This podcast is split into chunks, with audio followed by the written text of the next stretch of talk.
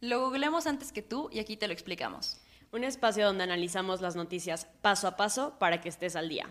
Dejemos atrás lo aburrido de la información e involucrémonos más. Somos Diana Meneses y Karina Caballero, estudiantes de Derecho, Relaciones Internacionales y Ciencia Política, y exponemos el mundo como, no se había hecho antes. Y bueno, primero, antes de iniciar con el tema, queremos decirles que estamos de regreso. Estamos muy emocionadas, muy contentas, tenemos muchas ganas de volver y creo que es un perfecto momento y tenemos todas las ganas de hacerlo súper bien. Así es, ya extrañábamos mucho esto, pero pues bueno, las circunstancias de la vida nos lo había complicado, pero ahí vamos, ahí vamos. Y como dice Diana, ¿qué otro mejor momento para regresar ahorita que están pasando tantas cosas en el mundo que está volviendo a haber otra configuración? Pero precisamente en los acontecimientos que han sucedido en estos días en Estados Unidos y ahora en México, es importante que abordemos el tema de hoy, que va a ser sobre el racismo. Exacto. Me parece muy importante porque vimos demasiadas movilizaciones desde el 25 de mayo, cuando lamentablemente eh, George Floyd, porque es importante mencionar su nombre, eh, fue asesinado cruelmente en un acto de racismo eh, exacerbado. Y el racismo como tal creo que es un tema que es muy importante que tomemos en cuenta porque aunque creamos que en México y, e, e incluso muchos influencers negaron su existencia en México, pasa, sucede y está tan normalizado que no somos conscientes de incluso cómo lo promovemos. Entonces, es importante, me parece, que empecemos por ahí. Eh, el tema surge a partir de reconocer que la muerte de George Floyd creó un símbolo muy importante en Estados Unidos para, para movilizar nuevamente a, pido mi cargador, nuevamente a el movimiento Black Lives Matter, por lo que es eh, un movimiento político-social que busca que se respete la vida de las personas afroamericanas, las personas negras, eh, sí principalmente en Estados Unidos, pero las movilizaciones se dieron alrededor del mundo y eso es algo muy importante porque significa y que, que las personas estamos haciendo más conciencia de cómo debemos sensibilizarnos con los problemas de otros, aun cuando estos no nos atraviesen.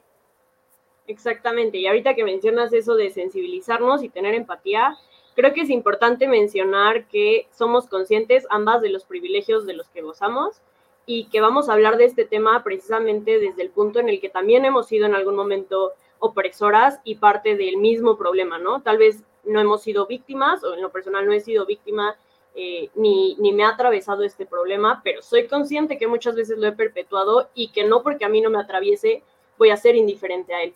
Entonces, creo que es importante porque siempre que hablamos de un tema, las dos nos gusta saber dónde estamos paradas y desde ese lugar hablar lo que tenemos que hablar. Sí, justamente. Eh, creo que primero que nada es importante definir qué es el racismo. Eh, es una ideología con base racial que argumenta supremacía de una raza sobre otra. Eh, en este caso, digamos, la norma que son personas blancas en México contextualizamos a lo que ya está bien señalado como white Mexicans o incluso simplemente por la tez más clara sobre aquellas personas que somos de tez morena o que son de tez oscura, es el hecho de discriminarlas e incluso buscar anular su existencia y darles hasta persecución por esta tonalidad de la piel. Aunque recordemos que cuando hablamos de racismo, hablamos de una construcción social que parte de este, de este colonialismo que nos hace diferenciarnos a partir no solamente de la raza, que no es que haya razas humanas, sino que nos hace diferenciarnos también por este, esta historia que expone en el caso de los afrodescendientes cómo es que han sido subyugados a la explotación e históricamente se les ha negado eh, derechos humanos que son totalmente básicos. Sí, en el caso pues mexicano o latinoamericano viene desde la colonización, como lo comentabas, y muchos de los que nos están escuchando y nosotras mismas nos acordamos desde primaria que en los libros de historia te explicaban las castas, ¿no? Pero te lo explicaban como estas, o sea, este tipo de castas tuvieron privilegios y este tipo de castas no. Y luego llegó como este punto en el que, bueno, ahora todos somos iguales. Y creo que sí, claro que todos somos iguales, pero abordado desde ese punto ha hecho que no se hable del tema aquí en México. Como lo decías, el caso de George Floyd no es el único, es uno de muchísimos que han sucedido en Estados Unidos a lo largo de muchos, muchos años, que llevan, o sea, desde el siglo anterior y mucho antes peleando por sus derechos, pero eh, pues claro que este caso fue muy mediático y sobre todo creo que tuvo que ver algo el hecho de que ahorita todos estamos pegados a redes sociales para que la gente volteara a ver y decir, oye, sigue sucediendo algo que se supone que hace años que ya no existía. Y vuelvo a lo mismo, ¿no? Al caso mexicano, al caso latinoamericano. Creo que en Estados Unidos es más fácil eh, o es más evidente el racismo, ¿no? Que se vive. Pero en México llega a ser un poco más sutil estas discriminaciones y las distinciones que hacemos entre personas por simplemente el color de, de la piel. Y creo que eso lo hace un poco más peligroso, porque es bien fácil señalar y decir, ah, ve a los, de, a los, a los estadounidenses, ve cómo son. Y cuando dices, oye, aquí en México, muchos, muchos, la primera impresión o la primera conducta es como poner una barrera y decir, no, no, no, yo nunca he sido racista, yo nunca he visto eso en México, eso no sucede aquí. Y cuando empiezas a ver qué tipo de racismo en México hay, dices, ah, caray, sí lo he hecho, sí lo he dicho, sí lo he visto, sí lo he pensado.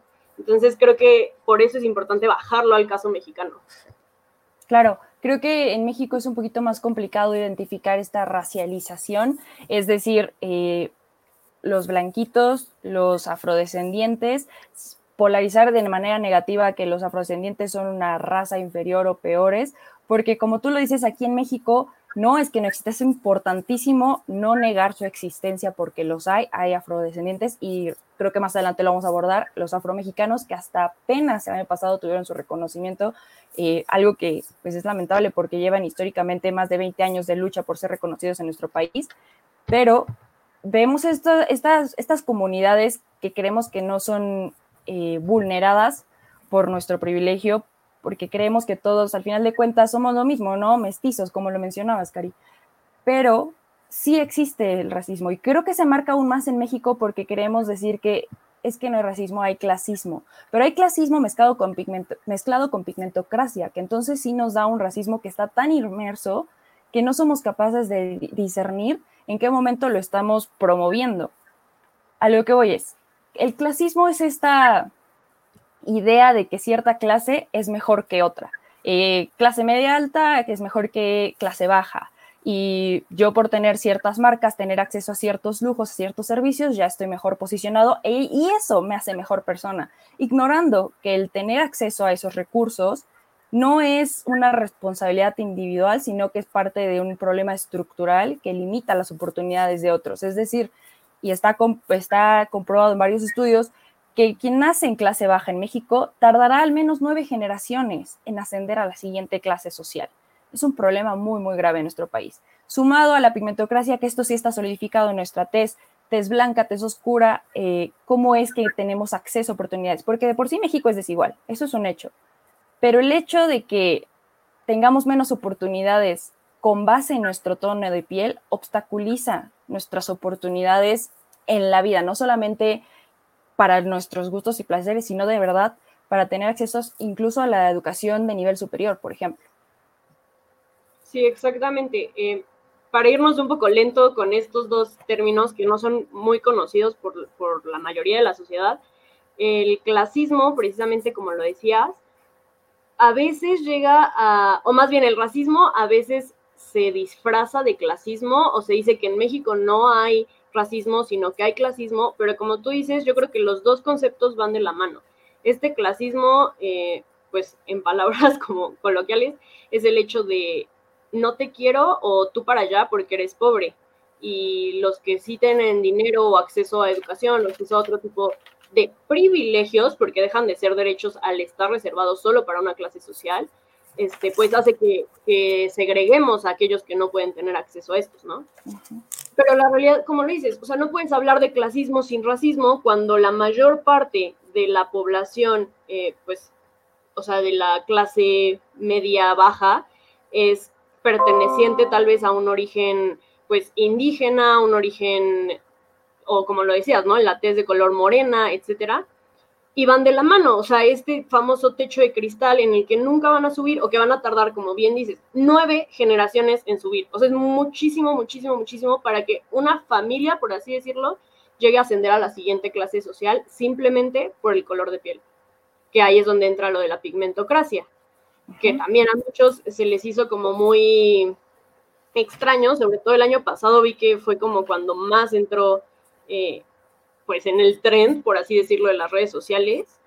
Y mucha gente dijo, no, eso no existe en México. O sea, en México, si todos, vuelvo a lo mismo, todos somos iguales, todos somos mexicanos, sí, pero sí llegamos a diferenciar entre unos y otros mexicanos.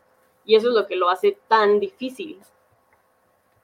Sí, y creo que está muy normalizado porque aquí en México tenemos esta tendencia de hacer comentarios como, hay que mejorar la raza, ay, es que está prieto, hay X y Y comentarios que de verdad no sabemos las connotaciones tan negativas que tienen en torno a la tez de una persona. Y es que la piel es algo inherente y la piel nos da identidad. Muchas personas incluso se identifican a través de la piel con ciertas comunidades y con ciertas culturas que son históricas.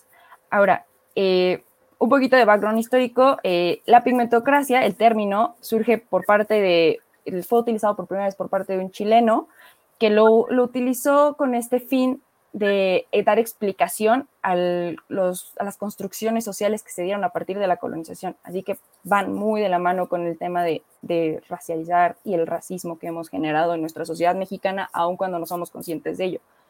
Y un caso muy particular y que me parece que no podemos ignorar hoy eh, es el caso de Giovanni López, ¿no? Lamentable cómo es que fue asesinado también por parte de autoridades policíacas. La excusa y el argumento de su detención primordial fue no traía cubrebocas. En primera parece algo totalmente absurdo. En segunda, es cierto que esto no le hubiera sucedido a una persona con una tez distinta o con una clase social distinta porque los privilegios existen y no, y no es que tengamos que negarlos, al contrario, hay que reconocerlos.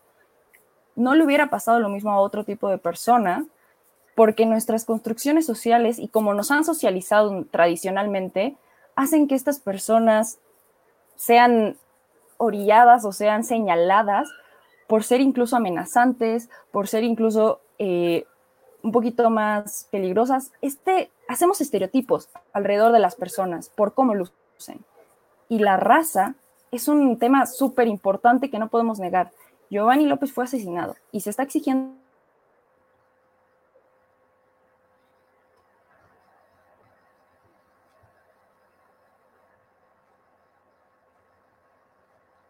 Ah, te me trabaste un poco, pero no sé si es a mí o a todos. ¿No siguen viendo en la transmisión? Sí, en la transmisión me parece que sí, se fue unos minutos, pero... Listo, ya, ya te sigo. Sí. Terminaba de hablar del pues, caso de Giovanni López. Sí, como mencionas, el caso de Giovanni López es muy, muy lamentable, pero me parece más lamentable que no nos dimos cuenta hasta que sucedió lo de George Floyd, porque lo de Giovanni López, López sucedió el 4 de mayo, hace un mes.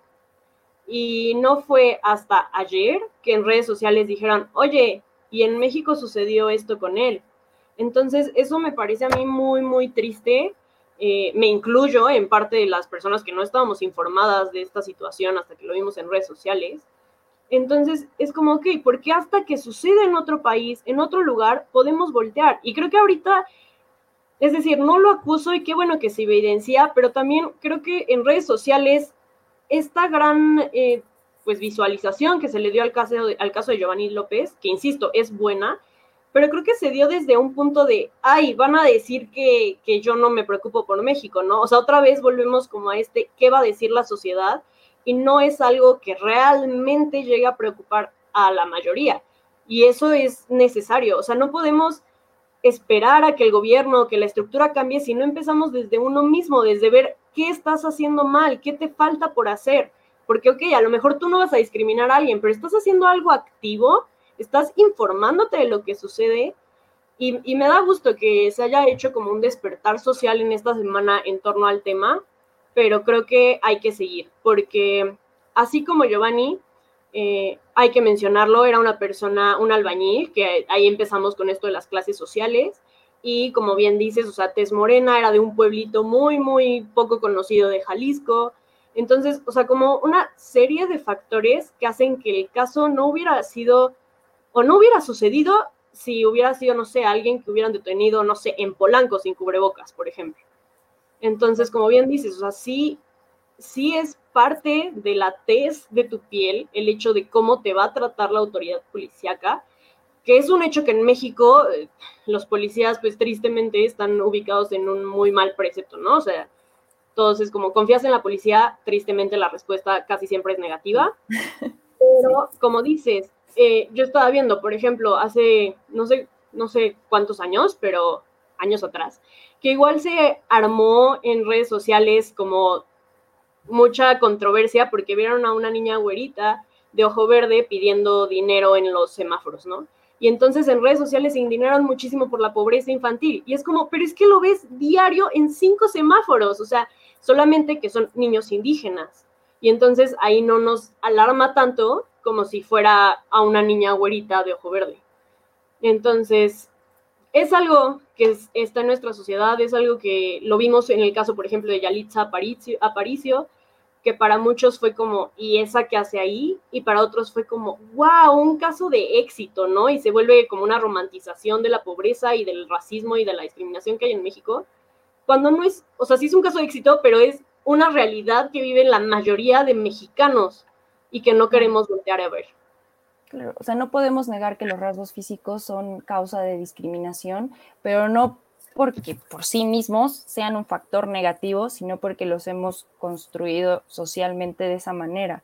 Eh, hemos, nos hemos polarizado entre si luces de esta manera es porque eres una persona de alta, exitosa, guapa, atractiva, pero si luces de esta manera, me das miedo, eh, no me quiero sentar junto a ti, seguramente no tienes trabajo, seguramente, y yo no entiendo en qué momento somos capaces de cuestionarlo. Creo que es un hecho que el primer pensamiento que tenemos siempre es lo que nos enseñaron a pensar y el segundo es aquel que ya construimos de manera independiente porque ya tenemos cierto criterio y a cierta edad de nuestra vida no podemos seguir normalizando o permitir que estas construcciones sociales sean correctas o no se, reproduce, se reproduzcan de manera tan cotidiana. Ahora, no, no es posible que sigamos ignorando la importancia de estas comunidades que tenemos en México y de las poblaciones que sí están siendo segregadas y discriminadas por, por fenotipos que hemos construido, como la afromexicana, o sea, o, los indígenas en nuestro país. Hasta 2010, INEGI preguntó a la población si hablaban una lengua indígena, un idioma indígena. Hasta entonces, hasta el 2010, cuando la población indígena es la nativa de nuestro país. Y nunca les hemos dado cierto reconocimiento. Incluso siguen luchando por tener su, su, reconocimiento porque les damos este infantilismo de que no tienen el conocimiento para defender sus derechos. No, lo tienen. Lo tienen. No se les permite tener una plataforma para empoderarse, que es diferente. Lo mismo pasa con los afromexicanos. 20 años de lucha y hasta el 2015 INEGI empezó a preguntar, ¿te consideras afromexicano? ¿Eres afrodescendiente? ¿Eres negro? Hasta 2015. Y Cari, no me dejarás mentir, hasta 2019 entonces están incluidos en la Constitución, me parece. Hasta entonces. ¿qué, ¿Cuántos años tenemos que esperar? Así es. Y justo cuando el INEGI empezó a voltear a ver y decir, oye, hay más, este, pues más personas, más tipos de personas, más tipos de raíces, de culturas en México, Incluso la sociedad llegó a acusarlos de racistas cuando no se daban cuenta que el racismo era el que la misma sociedad perpetuaba, el hecho de ni siquiera voltear a ver que existían. En el caso de, la población indígena a mí me parece tan triste porque, fíjate, yo, bueno, así un poco de background personal, llevé una clase de antropología y ahí se me abrieron los ojos dije, wow, a pesar de que según yo estaba informada y según yo sí era consciente de las situaciones que los indígenas atravesaban, etc., etc., hasta que no llevé esa clase dije, ¿por qué, ¿por qué la gente, o sea, por qué los mexicanos no somos conscientes de esto? Y, por ejemplo, ahí algo que me marcó mucho fue como estas dos figuras de los indígenas, ¿no? Y que me gustaría mencionar. Uno es el indígena permitido y el otro es el indígena prohibido. El permitido es aquel que ves en la pirámide de Cholula haciendo sus pulseritas y ¡ay, qué bonito! y la artesanía y se vuelven como parte del mismo folclore de México pero sin que se les dignifique, o sea, se vuelve como algo de, ay, qué padre, vamos a tomarle fotos, y ya, ¿y dónde están sus derechos? ¿Y dónde está su acceso a la educación, su acceso a una vida digna? Todo eso deja de lado. Y por otro lado está aquel indígena prohibido, que es el insurrecto, al que se le llama los zapatistas, los que están luchando, por ejemplo, por el tema de los 43, o sea, como toda esta población que está informada, que está luchando por sus derechos, pero que se les llega todavía a, esconder mucho más que al otro tipo de indígena, ¿no? Y eso creo que es bastante, bastante, bastante preocupante que no nos estemos dando cuenta de que están viviendo en estas circunstancias. Sí, a mí me gustaría, y los tengo anotados, hacer un énfasis en cómo es que sí existen los problemas en torno a este tema. El Consejo Nacional para Prevenir la Discriminación con APRED, eh, me parece muy importante que lo sigamos en redes sociales, que de vez en cuando entremos al sitio, porque tienen una responsabilidad muy importante en nuestro país y tiene, publicaron algunas cifras en torno al tema hace tiempo, pero fueron retomadas por medios porque justamente urge saberlo, es que el 74% de la población afrodescendiente no tiene acceso a servicios médicos. 74%. 64.6% de la población eh, mexicana nos consideramos morenos. Y de este 64.6%, 54.8% afirma que se les ha insultado por su color de piel no es un problema aislado, sucede y sucede todo el tiempo. El 15% de, de esta población que de por sí afirma se le ha insultado por ser moreno, ha sentido que sus derechos no han sido respetados por la misma razón, por la piel. No es un problema aislado, no es algo que sucede de vez en cuando, es un asunto que sucede todos los días y nunca nos detenemos a pensar por qué sigue pasando y qué puedo hacer para detenerlo en torno a la pigmentocracia, como lo mencionamos al principio, el 25% de la población más rica es blanca y este 25% tiene muchísimas posibilidades de continuar siéndolo en comparación del 56% morena y 103% más que los de tez oscura. Es un problema gravísimo. Y sucede en torno, por ejemplo, mencionando un poquito otro factor inherente de nuestra identidad, como lo es el género, una mujer blanca tiene 45% más posibilidades de conseguir un empleo que una mujer de tez morena o de tez oscura. Entonces tenemos que cuestionarnos qué estamos haciendo para dejar de pensar que una persona vale menos o está menos preparada o no tiene, o no tiene oportunidad alguna por el simplemente hecho de que es una tonalidad más oscura que la mía. Sí, y, o sea, esto de las cifras es impactante porque demuestra que sí es un problema estructural, como lo dices, que sí es un problema que sucede todos los días, en todos los ámbitos, en todos los espacios en México. Y mencionando un poco sobre los afrodescendientes en México, que ya lo comentaste, eh, fueron reconocidos por la Constitución hasta 2019. Una población que lleva pues toda la vida aquí en México, ¿no? Y, y hasta 2019 fueron reconocidos yo en lo personal no sabía que había afrodescendientes en México hasta que hubo esta reforma. Yo dije, ¿qué? Y a partir de eso empecé a informarme y decir, ah, claro, y fulanito de tal, o sea, me acercaba a personas que yo decía, a lo mejor, y ellos me decían, sí, claro, mis raíces son estas y estas y estas y estas, pero no me gusta mencionarlas porque yo no soy negro, o sea, yo, yo soy indígena, ¿no? O yo soy mexicano, pero no soy negro. O sea, ellos mismos llegan a negar este tipo de situaciones, obviamente por la discriminación a la que se exponen. Entonces, ok, sí, la constitución lo reconoce hace un año y nosotros como sociedad, ¿cuándo vamos a voltear a ver y decir, reconozco tus diferencias, pero precisamente por eso, te, o sea, accedes a los derechos, ¿no? Precisamente a partir de las, del reconocimiento de las diferencias es que se abre la capacidad de la pluriculturalidad, perdón, que debe existir en nuestro país. Y como dices, ya para irnos hacia el final del programa, ahora, ¿qué hacemos? En lo personal podemos empezar desde evitar este tipo de dichos de, ah, mira, trae el nopal pegado en la frente, lo bajaron del cerro, prófugo del, del petate, o sea, cantidad de dichos que parecen de broma, pero que si los analizas tienen un fondo racista. Y, y mucha gente me dijo, o sea, en torno a este tema, platicaba y me decía, es que yo no soy racista, o sea, sí lo digo, pero no es por ser racista. Ok, puede que tú no seas racista, pero date cuenta de tu vocabulario, date cuenta de dónde viene toda esta concepción y por qué lo seguimos repitiendo.